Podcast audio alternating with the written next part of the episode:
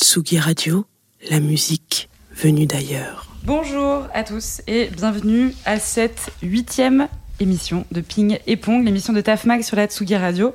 Le principe de l'émission est simple, on réunit chaque mois sur Ping et Pong deux artistes ou acteurs culturels de deux générations différentes, parfois pas si éloignées. Pour ceux qui ne nous connaissent pas, TAFMAG, c'est l'acronyme de The Arts Factory Magazine, un magazine qui recense depuis 2013 sur le web et sur papier des histoires d'inspiration, d'héritage et de génération. Sur ce plateau avec nous aujourd'hui, Pauline et Marie, aka Ping, et Pong. de chez TAFMAG. Aujourd'hui, on va parler photographie et on reçoit nos deux invités. Charles Tiefen, bonjour. Bonjour. Tu es photographe documentaire, originaire du nord de la France. Tu as 29 ans et tu parcours depuis quelques années déjà l'Irak, où tu as élu domicile la moitié de l'année. Oui. À tes côtés, on reçoit Véronique de Vigry. Bonjour. Tu es photographe également, plus précisément reporter de guerre. Tu es originaire de Toulouse et tu as 43 ans. Par ton métier, tu suis donc pour des médias français les zones de conflit depuis 20 ans maintenant. On va revenir bien évidemment sur vos parcours. Merci à tous les deux, on est ravis de vous accueillir sur ce plateau. C'est parti pour une heure de ping et pong en live. Vous écoutez Ping Pong avec Tafmag sur la Tsugi Radio.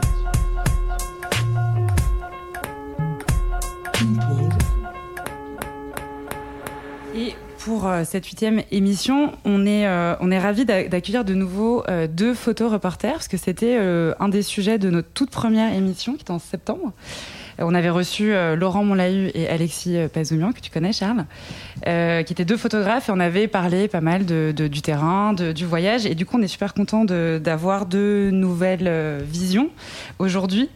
Euh, la question qu'on se pose pour commencer, c'est que vous êtes, euh, Charles, toi tu es photo-reporter, tu fais Oui. du documentaire photo. Oui. Euh, Véronique, toi tu es plutôt reporter de guerre. Il y a quand même une différence entre ces deux métiers. Déjà, comment est-ce que vous décririez ces métiers à nos auditeurs qui connaissent pas le- les spécificités de chacun? Charles, si tu veux commencer. Je, pense que reporter de guerre, un reporter de guerre euh, va d'un conflit à l'autre et couvre des conflits euh, à travers le monde. Euh, pour ma part, je, suis, allé en Irak en 2015 et je reste en Irak.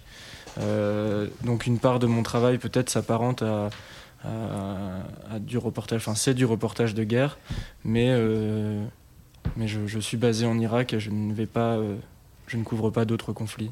Et toi surtout, tu fais de la photographie au long cours. Donc c'est pas une actu chaude, c'est euh, un travail sur le long terme. Oui, alors j'ai euh, deux casquettes. D'une part, je réponds à des commandes euh, en tant que photojournaliste, donc en tant que reporter. Et, à côté de ça, je, je mène aussi des projets plus au long cours, en effet, des projets de photographie documentaire, dans lesquels je, en fait, je passe du temps avec des familles, où je, je, je- je photographie leur quotidien. Euh, Ça répond moins à- à- au code du photojournalisme, c'est euh, oui, du- de la photographie documentaire. Oui, ça, parce qu'il y a plein de noms. On parle de, de, donc de photographe documentaire, de photojournaliste, de reporter de guerre. Véronique, comment est-ce que toi, tu décris ton métier succinctement? Moi, J'aime pas trop le terme reporter de guerre et en plus moi il me convient pas forcément parce que je fais pas du tout euh, que du reportage de, de guerre. Je fais euh, bah, d'abord du reportage et euh, après c'est vrai que j'ai une prédilection pour les on va dire les pays en conflit ou post-conflit euh, parce que je trouve que la vie et les rencontres ils sont beaucoup plus intenses, beaucoup plus extrêmes. Mais je sais pas s'il faut vraiment faire des, des catégories. Je crois qu'on on est tous reporters, on va sur le terrain, euh, ramener euh, des, images de, choses qui nous touchent, de choses euh, parce que on est on est on est on est les yeux que pour vous en fait là où vous pouvez pas aller, on est on est vos yeux et on vous ramène des, images et des histoires. Mais bon, moi, je suis pas trop pour. Enfin, je sais, je sais pas s'il y a vraiment des catégories à, à garder. Voilà, il se trouve que de temps en temps, moi, j'ai fait, j'ai couvert des guerres, mais voilà. Et alors, comment vous avez commencé euh, tous les deux? Qu'est-ce qui vous a donné envie de vous, lancer? Charles, je crois que toi, tu as commencé par un énorme acte de désobéissance. Oui, euh, moi, c'est la première fois que je suis allé en Irak, c'était en, novembre 2015. Euh, J'étais encore étudiant à l'école de journalisme et je, je me suis rendu en Irak avec, trois, trois, trois collègues de mon âge, on avait entre 20 et 23 ans. la veille du départ, le directeur a appris que nous partions et il m'a appelé, il m'a dit passe au bureau, vous n'allez sûrement pas en Irak. on a réussi à négocier, mais il nous a dit en rentrant, vous, vous aurez un, conseil de discipline. Et euh, voilà, on y est quand même allé. On, est resté 15 jours pour, euh, aux côtés des forces kurdes pour la libération de Sinjar au nord de l'Irak. Euh, voilà, on est rentré. Et ensuite, j'ai attendu de terminer mes études pour m'installer en Irak en janvier 2017. Et toi, Véronique, tu te souviens du, moment où tu t'es dit, allez, je, je vais devenir photographe? Je me souviens pas exactement le moment quand j'ai voulu être photographe, mais c'est un peu comme Charles. J'ai fait une école de, journalisme, finalement, après du droit, comme quoi tout mène à tout.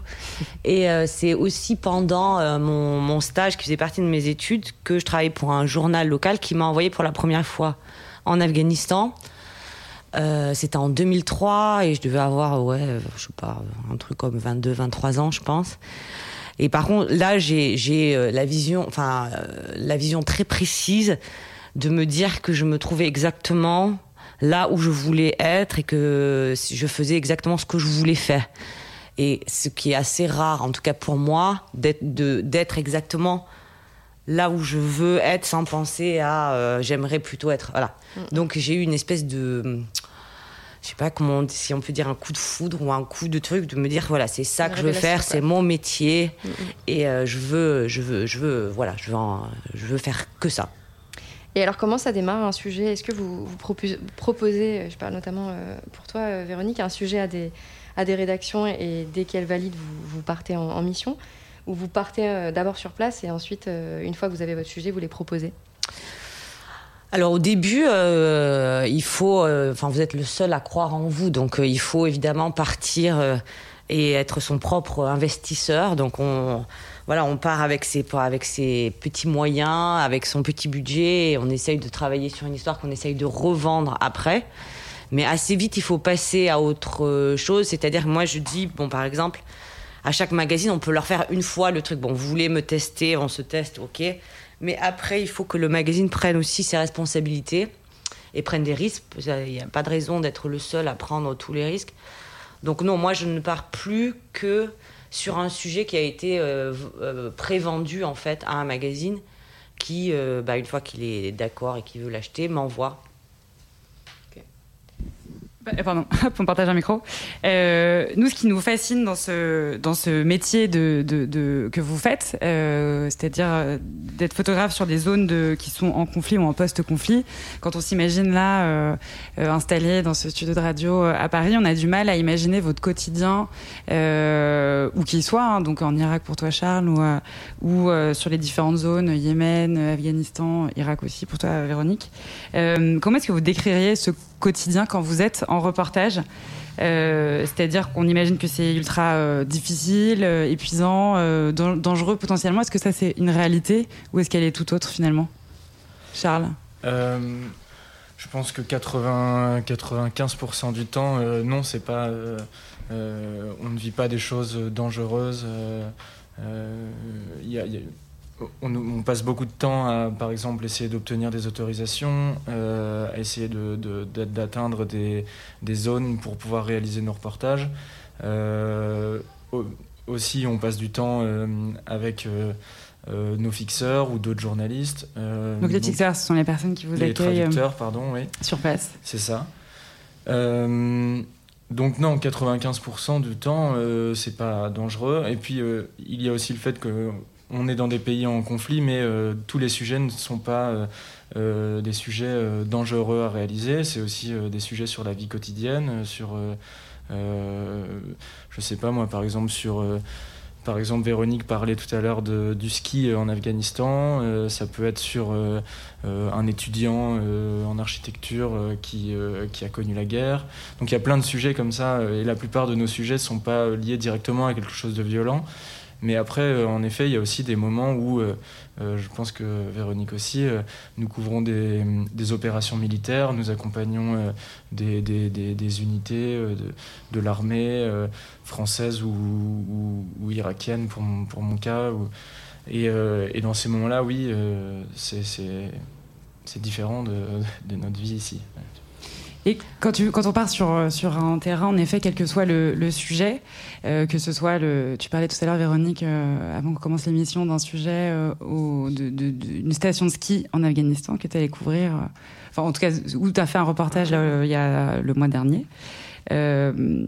Comment est-ce qu'on fait le, distinguo entre la, la, la enfin, quelle est la, la, vérité sur place, sachant que vous, vous interprétez une vérité par l'objet photographique. Comment est-ce qu'on fait le distinguo euh, entre euh, ce que vous voyez sur place et ce que vous ramenez, rapportez avec vos clichés euh, bah, à Paris? Déjà, ce qu'on ce ramène, c'est un condensé. Hein. En vrai, ce qu'on vit sur place, c'est beaucoup plus, beaucoup moins intense que. c'est comme si on faisait un teaser. Donc, il y a des choses que peut-être on a du mal à imaginer, mais ce dont parlait Charles, il y a par exemple énormément d'attentes dans un reportage. C'est pas genre on enchaîne. Il y a, énormément de journées qui sont même pénibles, où on fait pas grand-chose, où on attend des autorisations qui n'en finissent plus. On se prépare tôt le matin pour partir. Finalement, c'est annulé pour euh, une raison ou pour une autre. Enfin voilà, il y a tous ces moments-là que évidemment euh, sont pas très intéressants à raconter. Donc euh, voilà, mais, mais en vrai, dans, dans un reportage, il y, a, beaucoup. Enfin, c'est une qualité dont on, on, ne dit pas que les photojournalistes ont besoin, mais pourtant, elle est, il faut être patient. Et euh, il y a beaucoup, beaucoup de, temps d'attente. Et donc, euh, le, après, euh, la différence entre ce qu'on vous ramène et ce qu'on vit,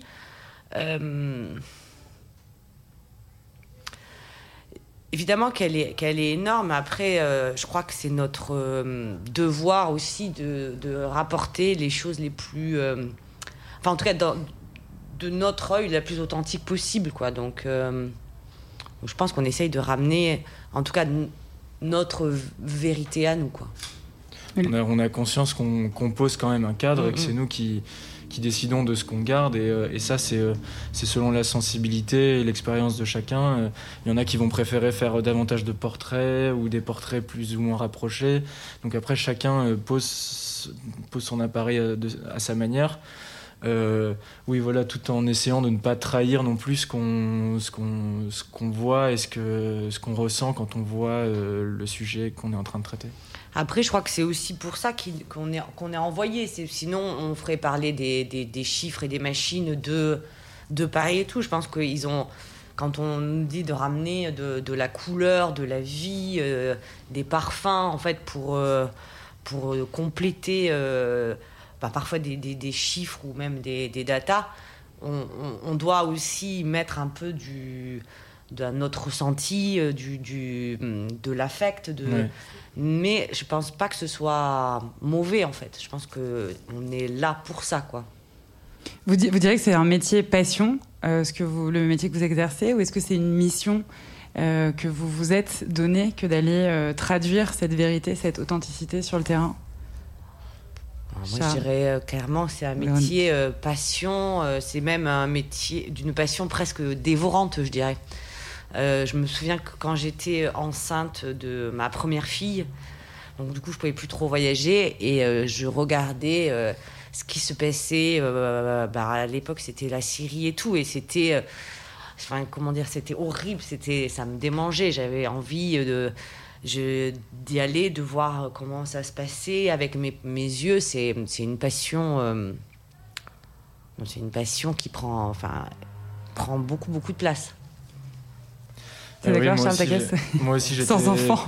J'étais très curieux de, de, voir ce qui se, ce qui se passait euh, en Irak. Et d'ailleurs, j'avais plein de plein d'a priori euh, avant d'y aller. Et euh, quand je découvre un endroit, j'ai toujours des a priori, mais je suis toujours très curieux de voir ce qui s'y passe. Et, et j'ai envie aussi de, de, de, montrer à ma manière ce, que, ce que je vais rencontrer. donc oui, c'est aussi par passion. oui, bien sûr. On va maintenant écouter une, une chanson qui euh, traduit un peu le, la, dualité de votre quotidien sur place. Euh, c'est une chanson un peu surprenante que tu as choisie, euh, Véronique de Vigry, qui te fait penser à un des reportages en, en Afghanistan alors que tu allais à la rencontre de talibans et qu'on t'avait affublé, semble-t-il, d'une burqa. En fait, euh, en Afghanistan, c'est assez, c'est le côté très pratique. Hein, il faut quand même le dire de la burqa, c'est de pour aller d'un point A à un point B sans se faire remarquer. Euh, rien de mieux que de se cacher sous une burqa pour passer complètement inaperçu pour le coup. Alors dis-nous la, chanson que tu t'étais mis donc, à fond euh, On était euh, toutes les deux avec la journaliste euh, sous nos burkas et il faisait hyper chaud et, et on n'en pouvait plus de stress, de peur, de comment ça allait se passer et tout ça. En plus, quand on met la burqa, c'est assez bizarre, c'est que même les fixeurs, enfin les traducteurs, les conducteurs et tout ça, nous parlent plus. On disparaît complètement. Enfin, il y a comme une espèce de on, est chacun, chacune dans, sa cage, dans son espace. Et donc on fait euh, notre reportage sur les talibans, les rencontres, tout se passe bien. Et au retour, on commençait à en avoir quand même ras-le-bol de, devoir être caché cette burqa, de pas participer, est-ce que tout le monde était content et tout. Mais là, on peut même pas partager cette espèce de joie de, mission accomplie parce qu'on est sous notre burqa et tout. Et donc on s'est pris, on avait un, iPod avec euh, les deux oreilles et là on s'est mis... Euh, Like a Virgin de Madonna. Et euh, j'avoue, c'était un super moment d'être en train d'écouter euh, Like a Virgin sous nos burkas en Afghanistan après avoir rencontré les talibans. C'était un peu notre petit euh, doigt d'honneur, en gros, à, à, à, ces, à la situation. Quoi. Mm. dans toute sa beauté. Et eh ben on écoute Madonna, c'est parti.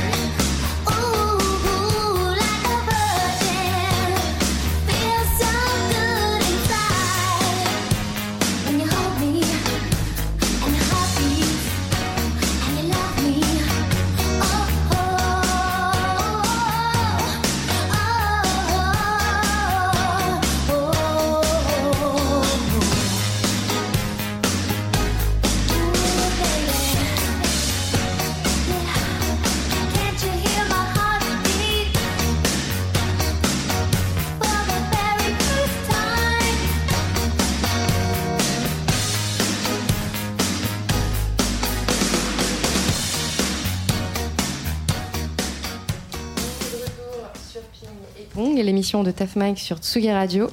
Et aujourd'hui, jusqu'à 18h, avec nos deux invités photographes, Charles Thieffen et Véronique de Vigry, on parle photo, de reportage en zone de conflit. Alors, quand on travaille dans votre domaine, on doit osciller entre hum, actualité et art, c'est-à-dire retranscription de l'information pure et œil esthétique. Comment est-ce qu'on appose de l'esthétisme sur des sujets euh, parfois durs et sombres comme ceux que vous avez pu euh, couvrir? Ça, c'est toujours un, débat que je ne sais pas si. euh, Enfin. de savoir si on doit euh, euh, rendre esthétique des- de la misère ou, euh, Mm, mm. euh, ou la guerre. Après, ben, nous, on, est, on, on- on aime la photo, on aime les images, donc évidemment qu'on va avoir envie de faire l'image la plus forte ou la plus pleine d'émotions.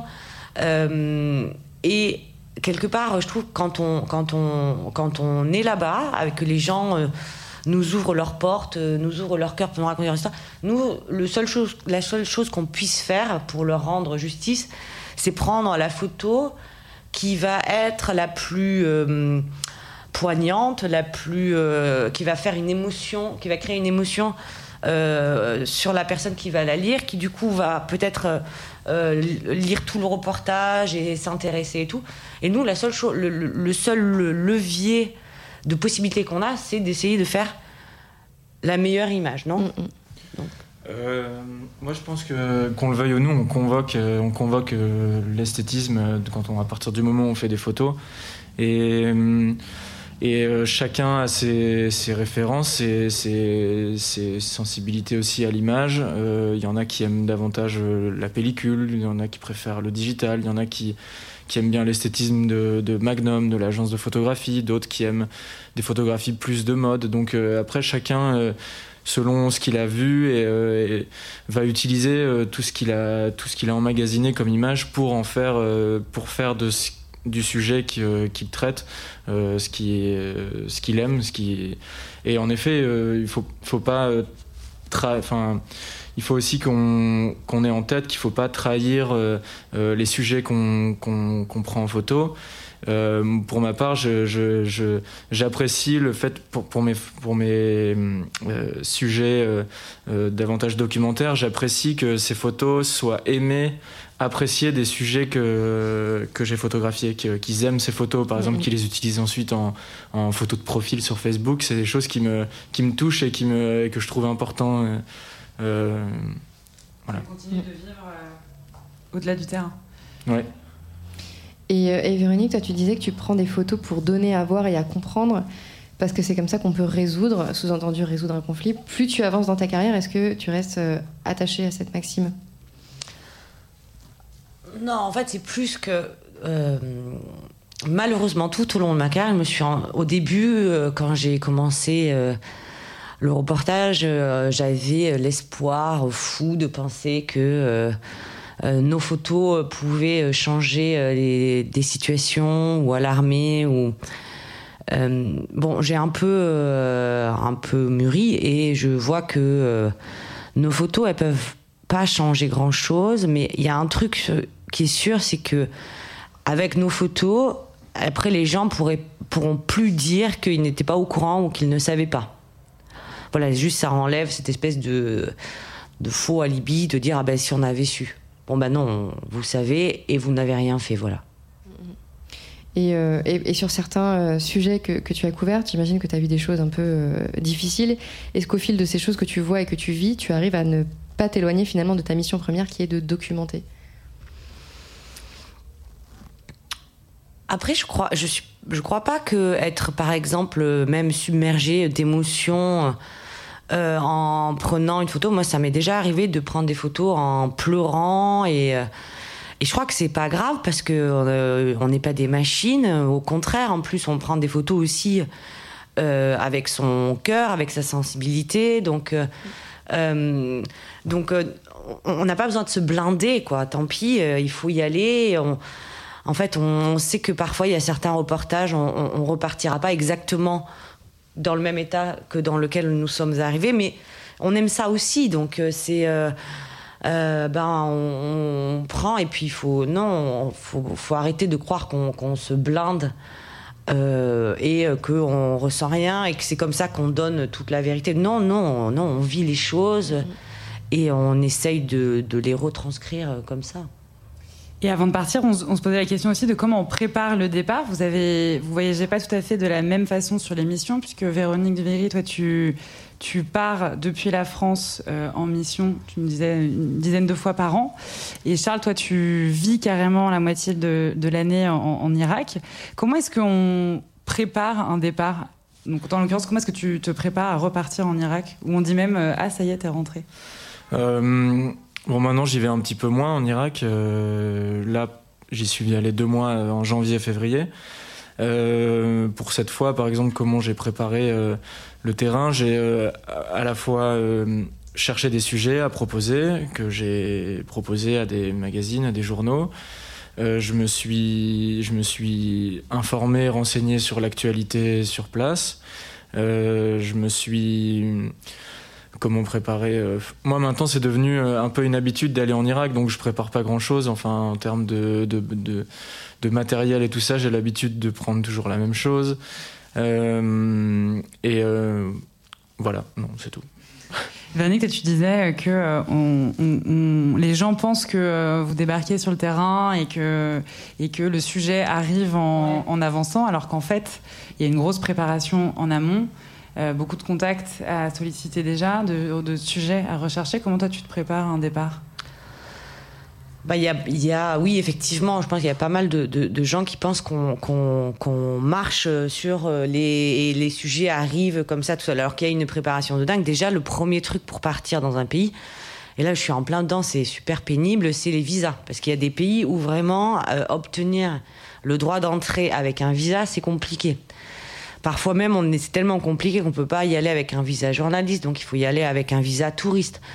Donc là, c'est encore aussi. Enfin bon, bref, il y a, tout, tout, toute cette paperasse qui est pas très drôle, mais qu'il faut faire. Et après, effectivement, il faut préparer euh, le, sujet qu'on a envie de, de, de couvrir. Ça à rien d'arriver euh, dans, un pays euh, et pas du tout savoir où on veut aller, qu'est-ce qu'on va, qu'est-ce qu'on va couvrir et tout. Donc il faut déjà avoir son fixeur.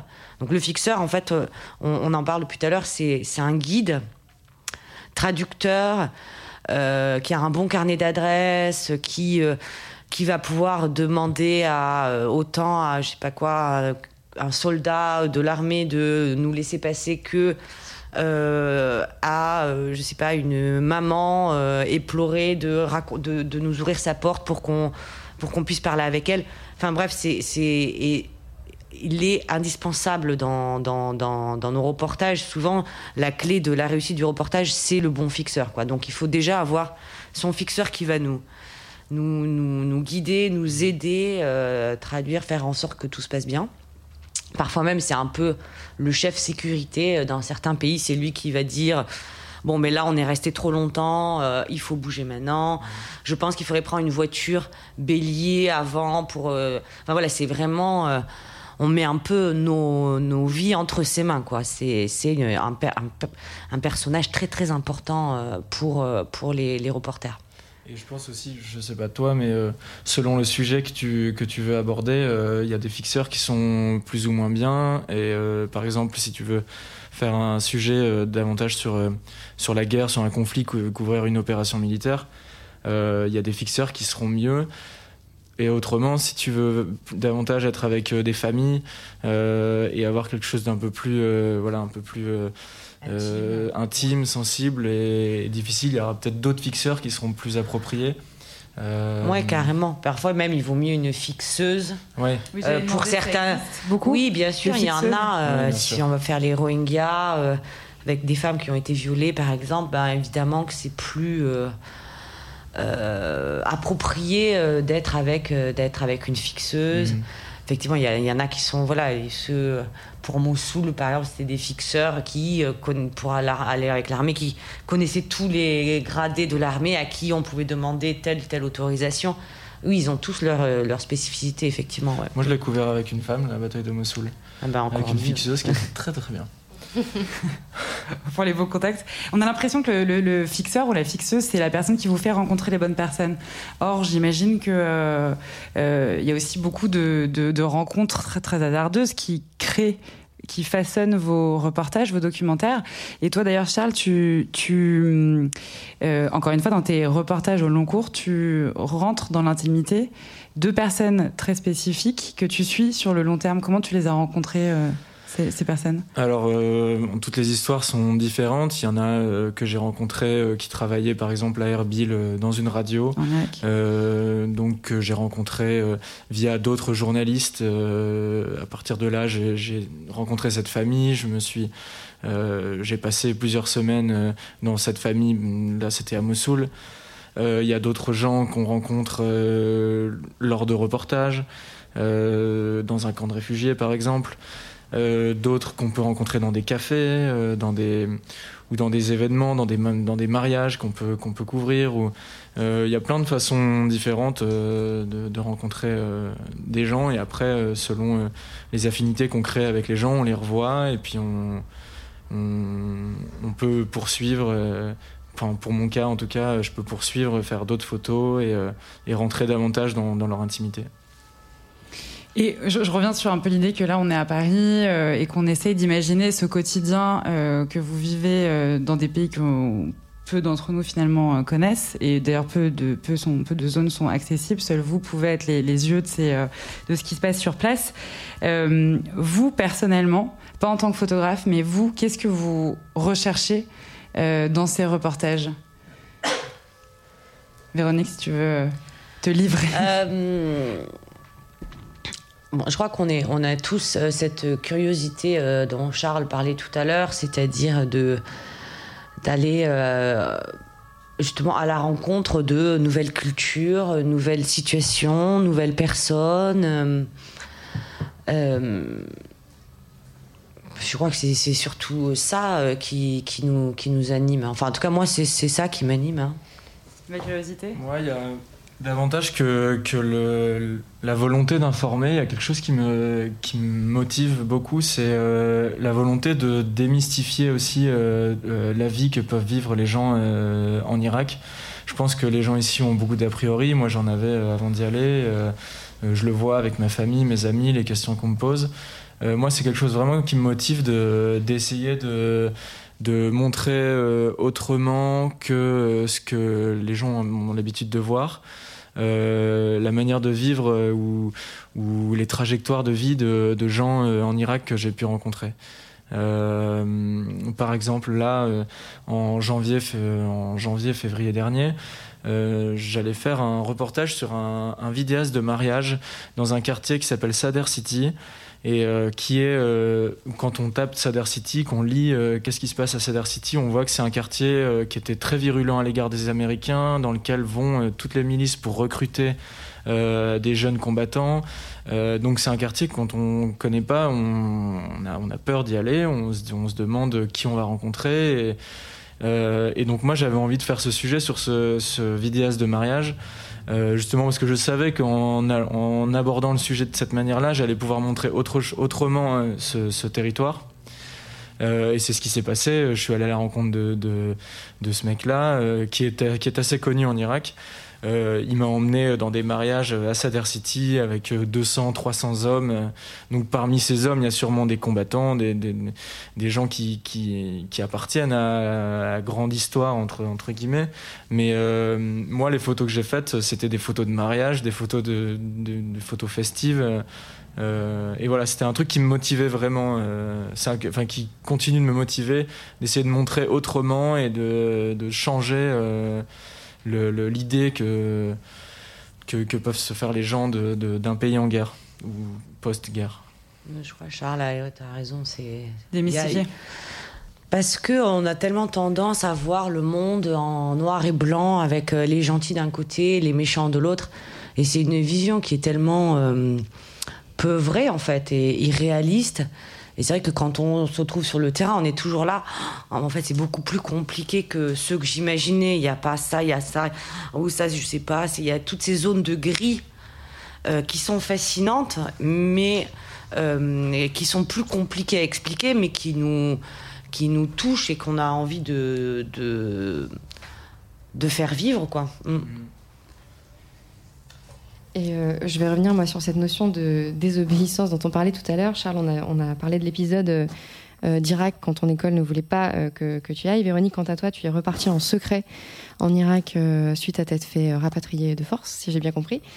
Est-ce que c'est une caractéristique essentielle? On parlait tout à l'heure de la patience, mais est-ce que finalement la désobéissance c'est important dans, dans l'exercice de votre métier? Euh, en tout cas, il faut pas que. Enfin, ça nous arrive souvent, je pense, sur le terrain, qu'on nous dise euh, non, il faut pas y aller, et, euh, et il faut il faut insister et souvent désobéir, en tout cas aux autorités, pour pouvoir. Il faut pas, faut pas s'arrêter à la porte, à la porte fermée. Voilà, Ah, voilà. Si on Voilà. s'arrête à la première porte fermée, ça, on va pas aller très ouais, loin. on va pas très loin. On s'arrête. ouais. Il faut faire ouvrir les portes, voilà, par, par ça dépend quel, quel moyen, mais voilà. Bah toi, du coup, t'étais reparti. hein, euh, Marie parlait de ton épisode en Irak. T'es parti. re- re- Raconte-nous un peu Alors, le. moi, euh, j'étais partie, enfin, on était parti avec Manon Kérou il y a, hum, pour le Figaro Magazine et on devait faire un sujet sur euh, le pillage de l'archéologie euh, irakienne. euh, ben, par tout le monde et notamment euh, certaines fois euh, l'armée. Bon bref, donc on part, on arrive et là notre euh, notre euh, éditeur nous avait dit surtout s'il vous plaît les filles, dès que vous arrivez à Bagdad, vous allez vous inscrire à l'ambassade euh, parce que voilà, on dit bah ok, promis, on y va. Première chose qu'on fait, c'est on arrive, on va s'inscrire à l'ambassade. Et là, à l'ambassade, je crois qu'ils ils voient, bon, c'était après Aubenas, ça c'était il y a longtemps, hein, je crois que c'était en 2000, euh, bon, je sais plus, 2000, euh, pff, je sais plus, 2008, 2006, enfin j'en sais rien. Et là, ils arrivent, c'est juste après Aubenas, et ils nous voient arriver. Et en fait, ils hallucinent ils sont là, non, mais il faut qu'elles partent tout de suite, ces deux filles et tout. Donc, ils nous font un peu de, de trucs genre, euh, ah ben, donnez-nous l'adresse de vos parents, c'est pour leur envoyer votre acte de décès, patati, patata. Le soir, euh, ils appellent carrément le directeur du Figaro en lui disant, voilà, nous avons des menaces extrêmement précises sur les deux journalistes que vous avez envoyés. Euh, Elles vont se faire kidnapper, c'est sûr, et tout. Bon, c'était évidemment pas du tout vrai, mais voilà. Et du coup, le directeur a dû euh, appeler le, notre éditeur et lui dire Bon, mais tu il faut qu'elle rentre, elle rentre demain, quoi. Il n'y a pas moyen que je me tape deux otages euh, euh, en responsabilité et tout. Et du coup, le lendemain, lendemain, le GIGN, en convoi de genre 40 voitures, est venu nous chercher, nous a amenés à l'aéroport. Et voilà, c'était voilà, fini pour nous. On est à c'était le week-end de Pâques, je crois qu'on a passé samedi, dimanche, et dimanche soir on était de retour à Paris. Et donc on était furieuse parce qu'on avait, c'était injuste déjà, c'était vraiment parce qu'il y avait euh, à l'époque euh, un mec de TF1, euh, Scott, je sais plus quoi. Bon, lui, on l'avait pas embêté. Et nous, c'était clairement parce qu'on était jeunes, parce qu'on était des, des, des, des filles qui se sont dit non mais elles sont pas compétentes, elles vont, enfin voilà. Et du coup, on est reparti faire notre sujet qu'on avait bien préparé. Et bon, on n'a pas pu le faire pour le Figaro Magazine parce que vu qu'ils nous avaient dit non, euh, c'était un peu compliqué. Et finalement, on leur a vendu un obscur euh, magazine, je sais plus quoi, du nord de l'Europe. Mais il a été publié. Voilà, on l'a fait. Vous l'avez fait, oui. On va maintenant écouter un son de Sajda, un titre que tu as choisi, Charles. Oui. Ça te fait penser à, à l'Irak, à la jeunesse qui écoute apparemment beaucoup ce, ce titre, tu nous Oui. disais. Euh, Est-ce que tu peux nous parler un petit peu de ce titre, justement? Euh, c'est un titre que j'ai découvert récemment euh, à Bagdad avec un, ami irakien, Enfin, c'est lui qui m'a fait écouter ça. Sajda, c'est une, une femme qui est originaire de Tikrit, la ville d'où vient Saddam Hussein. Elle doit avoir maintenant euh, 50 ans, 55 ans. Je crois qu'elle vit en Jordanie maintenant. Et euh, c'est une musique euh, un peu euh, un peu folle, en tout cas qui incite, qui qui invite un peu à faire des folies, à danser un peu n'importe comment, avec des percussions. Enfin, on va on va l'écouter. Mais et elle est elle est beaucoup beau- beaucoup écoutée par les jeunes encore aujourd'hui. Euh, on l'entend dans ouais dans les montages vidéo que peuvent faire les jeunes. On l'entend dans les taxis. Euh, voilà, c'est moi c'est une musique euh, que, que- que j'aime beaucoup. T'apprécies. Bon, on l'écoute et on revient juste après. Ouais. Hey.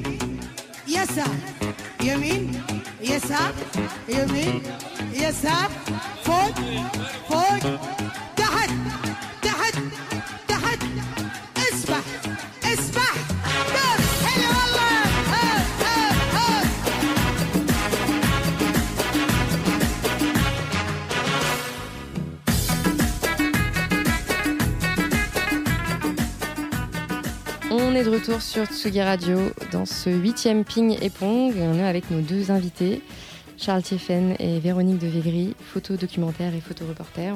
On, en a parlé. On parlait justement des, femmes juste avant. Véronique, on t'avait rencontré lors d'une conférence euh, qui faisait appel à des fans entrepreneurs, le French Curiosity Club à l'époque, à laquelle on mhm. avait également euh, participé avec TAFMAG.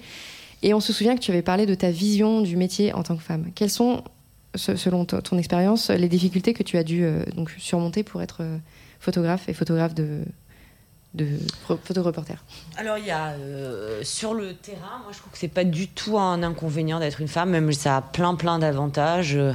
On en a parlé tout à l'heure par exemple de se cacher sous une burqa pour ne pas se faire remarquer. mais il y a un truc qui est aussi, on est assez protégé par notre statut de femme parce qu'on n'est pas on représente rarement une menace dans les yeux de l'autre.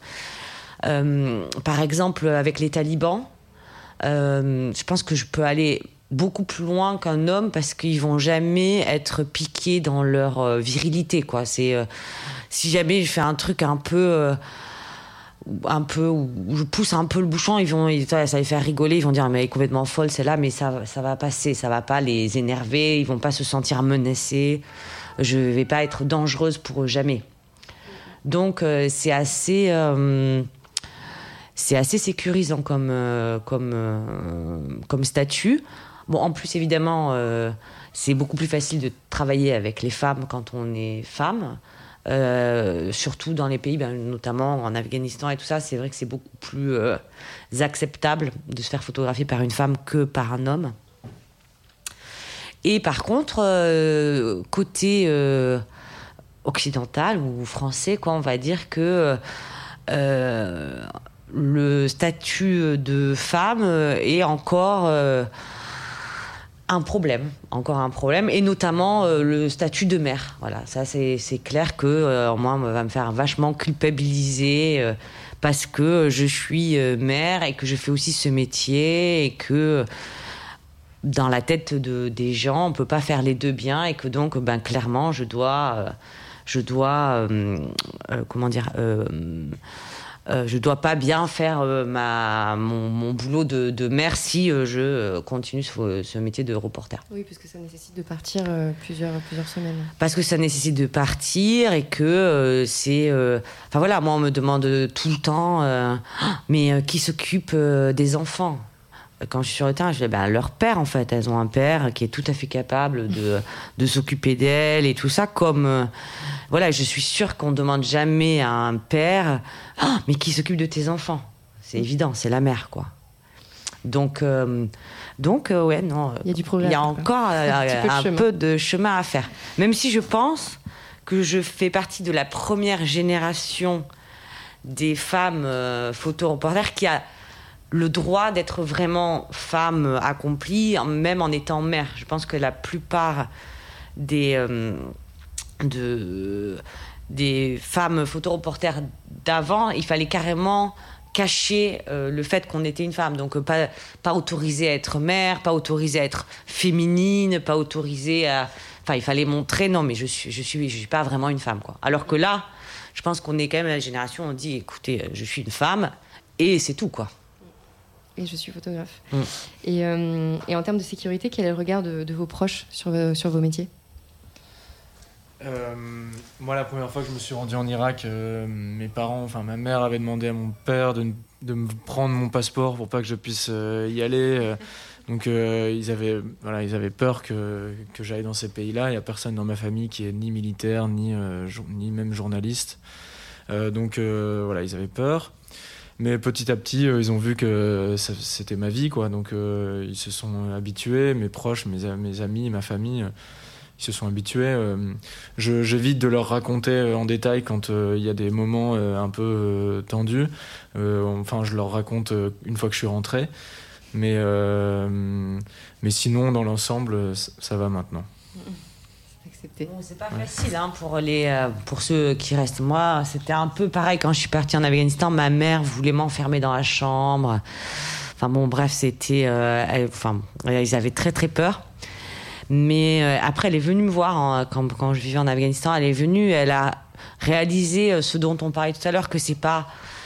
On a tendance, quand on voit les, les informations de loin, par exemple, s'il y a eu un attentat en Afghanistan, de croire que c'est toujours juste à côté de, de la personne euh, qui vous manque. Alors que vous, tout d'un coup, vous, venez, vous rencontrez, vous vous rendez compte que c'est un, grand pays, que c'est et voilà, et qu'il y a une vie normale et que j'avais plein de potes et que on, était bien et surtout que, bah, que j'étais super heureuse et que j'avais trouvé ma place. Donc euh, voilà. Mais je pense que oui, c'est un peu euh, pareil que toi. Je j'ai dû le corps un peu les récits en mettant l'accent sur des trucs qui étaient rigolos, euh, sympas, et en, voilà, en mettant un peu de côté euh, les choses un peu moins. Voilà, on se dit, bon, ça sert à rien de leur, faire, de leur causer du souci pour, euh, pour rien. Quoi. Et au-delà de la sécurité, est-ce que c'est facile de partager un quotidien qui est ultra décorrélé de ceux de vos familles, peut-être ici Toi avec tes filles ou, ton mari, Charles avec tes, avec tes copains ici? Est-ce que, est que vous échangez beaucoup sur la vie que vous vivez quand vous n'êtes pas en France? Charles euh, Vous voulez dire quand on rentre en France et qu'on est avec nos amis ici, par exemple, ou notre famille euh, moi, déjà petit à petit, on se crée un cercle d'amis qui font à peu près les mêmes choses que nous, même si il n'y a, pas que mes amis ne font pas que ce que je fais. Et puis, en tout cas, moi, j'ai conscience que c'est deux réalités différentes, pardon. Et, euh, et c'est pas trop difficile pour moi de, revenir ici et de et d'en discuter avec mes amis. Ils sont plutôt euh, à l'écoute, plutôt curieux aussi, euh, plutôt intéressés. Donc euh, après. une chose qui est sûre, c'est que c'est des pays qui fascinent et du coup, parfois, ça peut être un peu, un peu agaçant qu'on nous pose 15 fois les mêmes questions. je parle pour les gens qui ne nous connaissent pas et qui et qui découvrent euh, notre métier. Euh, mais euh, mais pour, pour mes amis, tout ça, en fait, ils, ouais, c'est plutôt, plutôt facile de, de, de, continuer à échanger. Je, vais, je vais parler un, petit peu du contexte actuel qui fait qu'on peut difficilement voyager en ce moment, alors que vous, finalement, votre métier, il ne s'exerce que sur le terrain. Est-ce que qu'est-ce qui a changé finalement le plus pour vous cette dernière année?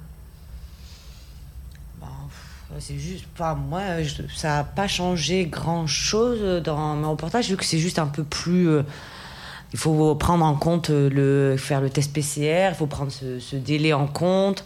Il y a beaucoup moins d'avions, donc euh, euh, quand on loupe une correspondance, c'est plus long d'attendre après. Mais sinon, ça n'a pas, enfin, personnellement, ça m'a pas changé grand-chose. Ça a juste rendu le voyage un peu plus lourd mhm. dans les dans les délais, les choses à faire avant et pour repartir.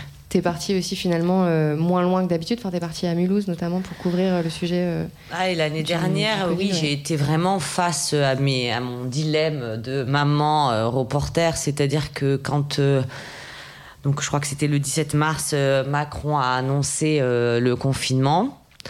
Le père de mes filles me dit bon ben écoute, en fait. On va aller se confiner chez une copine qui habite à la, à la campagne, c'est à une heure de Paris. Mais je pars dans une heure. Est-ce que tu viens avec nous te confiner euh, avec les enfants, en gros être une bonne mère, ou est-ce que euh, tu euh, ben, fais ton travail de journaliste, c'est-à-dire que tu as quand même un truc énorme qui est en train d'arriver et tout ça, et, et voilà, bon, mais c'était l'un ou l'autre, donc j'ai choisi de rester, de laisser partir mes filles et leur père et le cochon d'Inde et tout ça à la campagne, et moi je suis restée documentée documenter ben, ce qui se passait euh, à, nos, à nos portes, quoi, dans la, dans la rue, à Mulhouse et tout. Du coup, je ne les ai pas vus pendant assez longtemps, mais voilà. Le, beau travail du, reportage. Euh, d'ailleurs, un des sujets évidemment euh, à côté duquel on ne peut pas passer, c'est l'évolution de votre métier. Il y a eu beaucoup, beaucoup de nouveautés. Charles, tu, tu, travailles depuis maintenant 7 ans à peu près. Oui, un peu moins, 6 ans. moins, 6 ans. Véronique, toi, ça fait quasiment 22 ans. Mhm. Euh, donc c'était aussi une autre époque. Qu'est-ce qui a le plus changé selon vous euh, dans votre métier de reporter et dans votre relation et dans votre, vos rapports aux médias et aux rédactions qui euh, choisissent vos sujets Peut-être Véronique commence.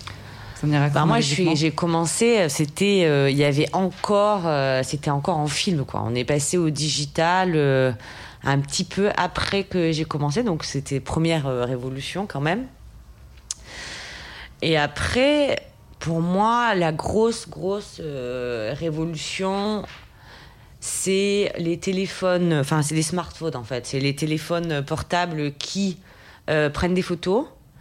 Et du coup, tout le monde devient un potentiel photographe, reporter et tout.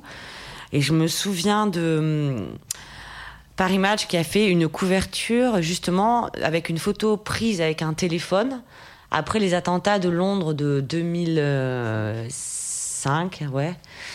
Et là, ils font leur couverture, donc quelqu'un qui, était à ce moment-là dans, dans, le métro. Et ils font la couverture. Là, on se dit, mais mince, euh, ça y est, en fait, euh, on est remplacé, euh, on, on est dilué, en fait, au milieu de, tous ces gens.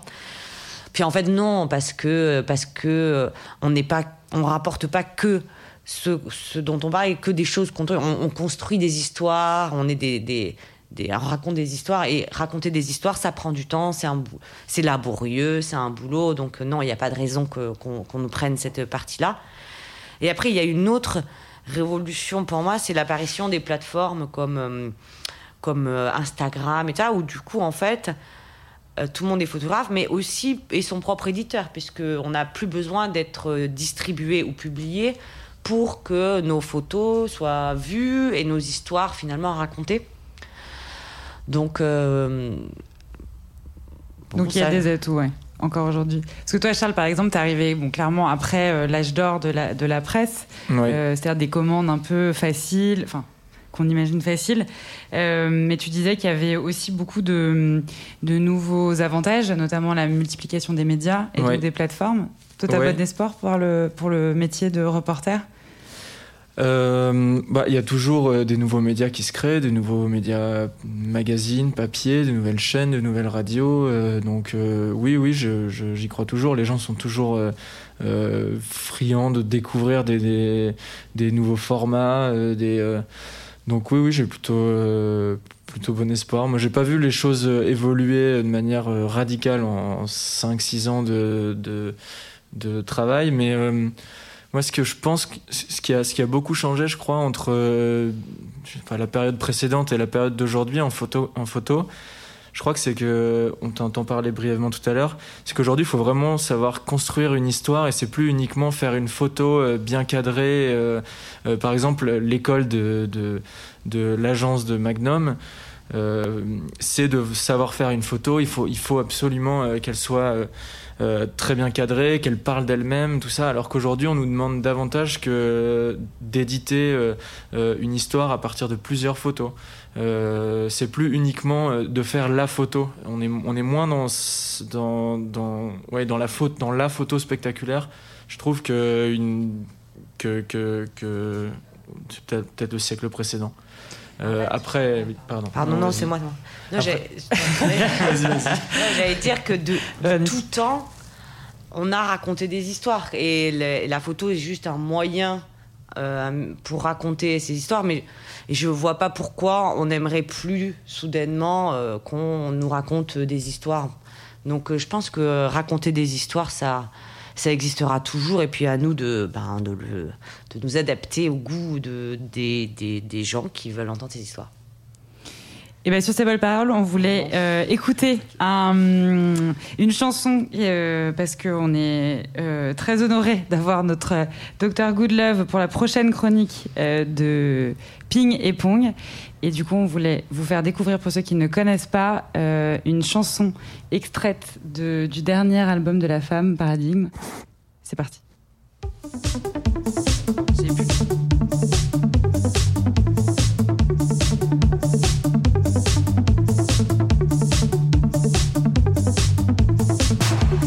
Yesterday, you broke my heart. Before I was but today I'm a foreigner. Yeah, yeah, I remember it was together. Like a lover in the night, I looking back and I don't know why.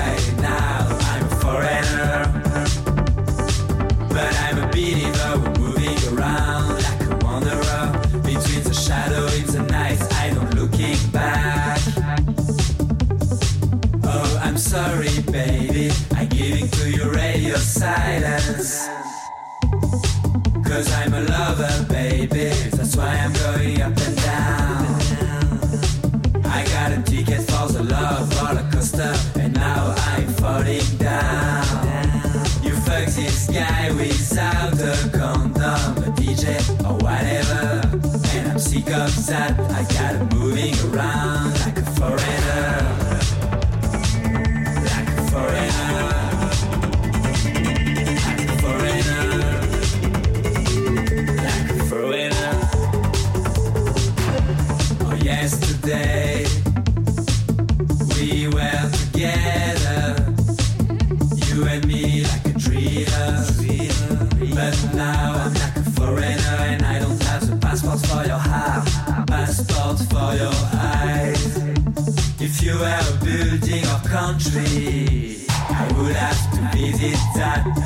foreigner. Please come back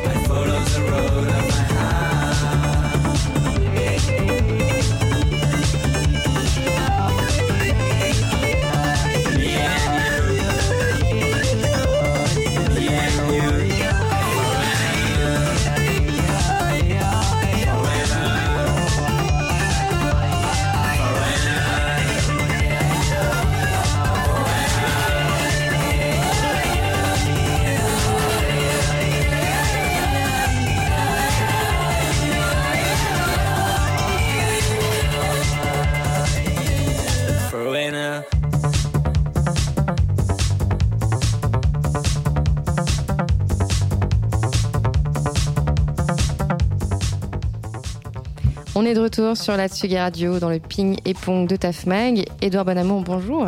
Bonjour. On t'accueille pour ta chronique que l'on a intitulée la chronique Good Love. Loin d'une chronique rose, tu sélectionnes pour ping pong les dernières actualités culturelles intrigantes de ce monde. Qu'as-tu choisi pour cette huitième émission?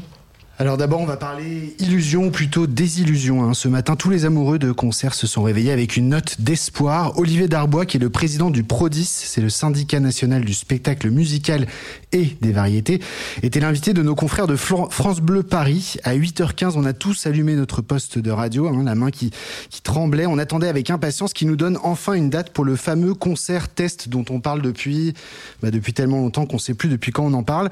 Et puis, ça a pas pris deux minutes pour se rendre compte qu'en fait, on n'avait pas vraiment avancé. En gros, ce fameux concert aurait été classé expérimentation déclarée priorité nationale par le gouvernement. Alors dit comme ça, bah, ça en jette, mais ça fait pas avancer le schmilblick. Le concert, il devait avoir lieu au mois de mai, mais il faut encore attendre la confirmation de plusieurs autres ministères, notamment de la santé, pour que la décision finale soit prise.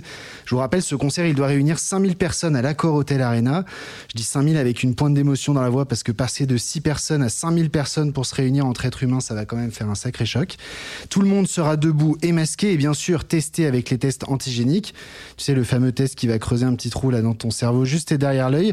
Test qu'il faudra faire avant et après le concert. Je le dis parce que ça peut en dissuader certains. Le Prodis attend encore une réunion pour organiser euh, le, euh, dans les délais pardon ce concert. Mais les gars, si on continue à ce rythme-là, euh, le reste de l'Europe aura déjà repris une vie normale quand nous on parlera encore de ce concert test. On le rappelle, les Espagnols, ils ont fait un premier essai concluant avec 500 personnes au mois de décembre. Ensuite, avec 5000 personnes pour un concert au mois de mars. On est donc complètement à la ramasse. Par contre, ceux qui sont au taquet, c'est le groupe Indochine qui a déjà annoncé vouloir, être la tête d'affiche de ce euh, concert Indochine. Donc, du coup, une autre question me vient en tête. Est-ce que ce serait pas pour cette raison que le concert est reporté Mais je vais pas me risquer de donner une réponse. En attendant de voir un concert, on peut lire aussi chez soi des romans, comme on le fait beaucoup depuis un an. Je voulais vous parler d'un phénomène littéraire. Non, non, non, Pauline, euh, Marie, ne vous excitez pas. Ce n'est pas le dernier top de Fifty Shades of Grey, mais on n'en est pas très loin. Il s'agit de Burn After Writing que j'ai juste là à brûler après écriture d'une auteure britannique et parfaite inconnue, Sharon Jones. Alors pourquoi après écriture il faut brûler ce bouquin? Eh bien parce que le principe du livre est simple. Il consiste à répondre à des questions qui vous sont posées à l'intérieur. Par exemple, regardez, on l'a juste sous les yeux. Euh, L'âge auquel je suis devenu adulte, la personne que j'ai le plus aimée au monde, la chose la plus difficile que j'ai jamais réalisée. Il faut répondre à toutes ces questions. C'est comme un, questionnaire de Proust géant, une manière de faire une introspection, hein, comme si on n'avait pas déjà marre de faire des introspections après un an de confinement. Alors là, je vous vois venir. Pourquoi tu nous parles d'un questionnaire géant en nous faisant croire que c'est de la littérature, espèce de grosse arnaque? Eh bien, c'est parce que ce sont les causes du succès qui sont passionnantes. Burn After Writing n'a eu quasiment aucun article ou reportage dans la presse traditionnelle. Il doit son succès aux influenceurs, notamment sur TikTok, qui ont fait la promotion du livre.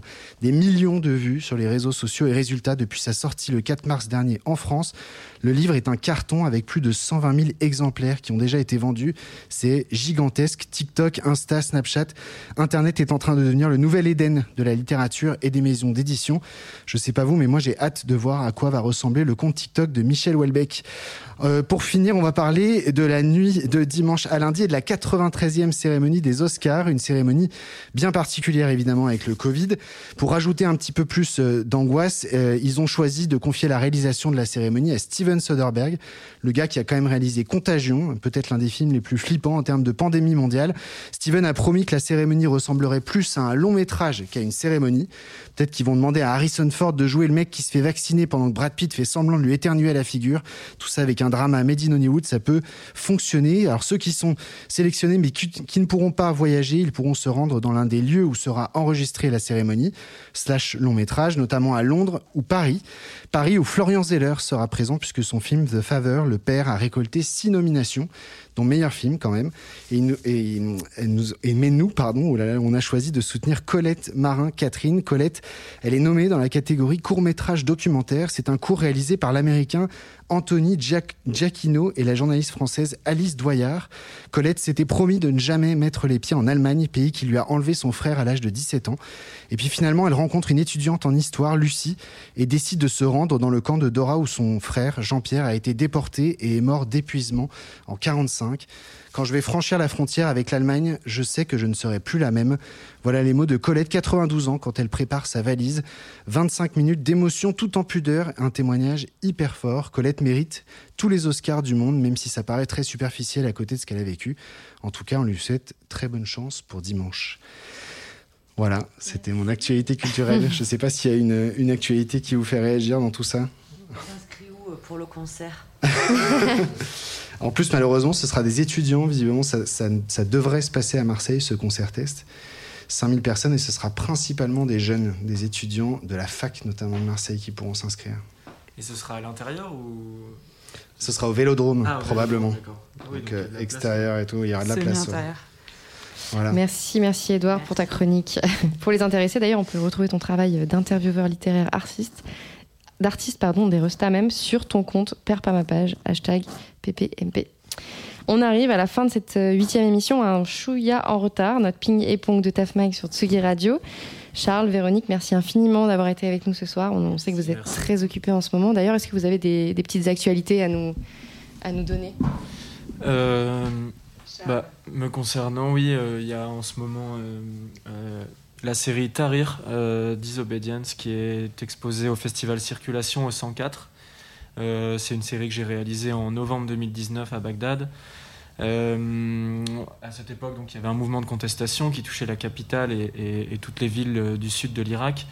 Les jeunes descendaient dans les rues pour, pour lutter et, pour essayer de, d'obtenir par exemple de l'eau potable, un travail, euh, de l'électricité, des soins décents.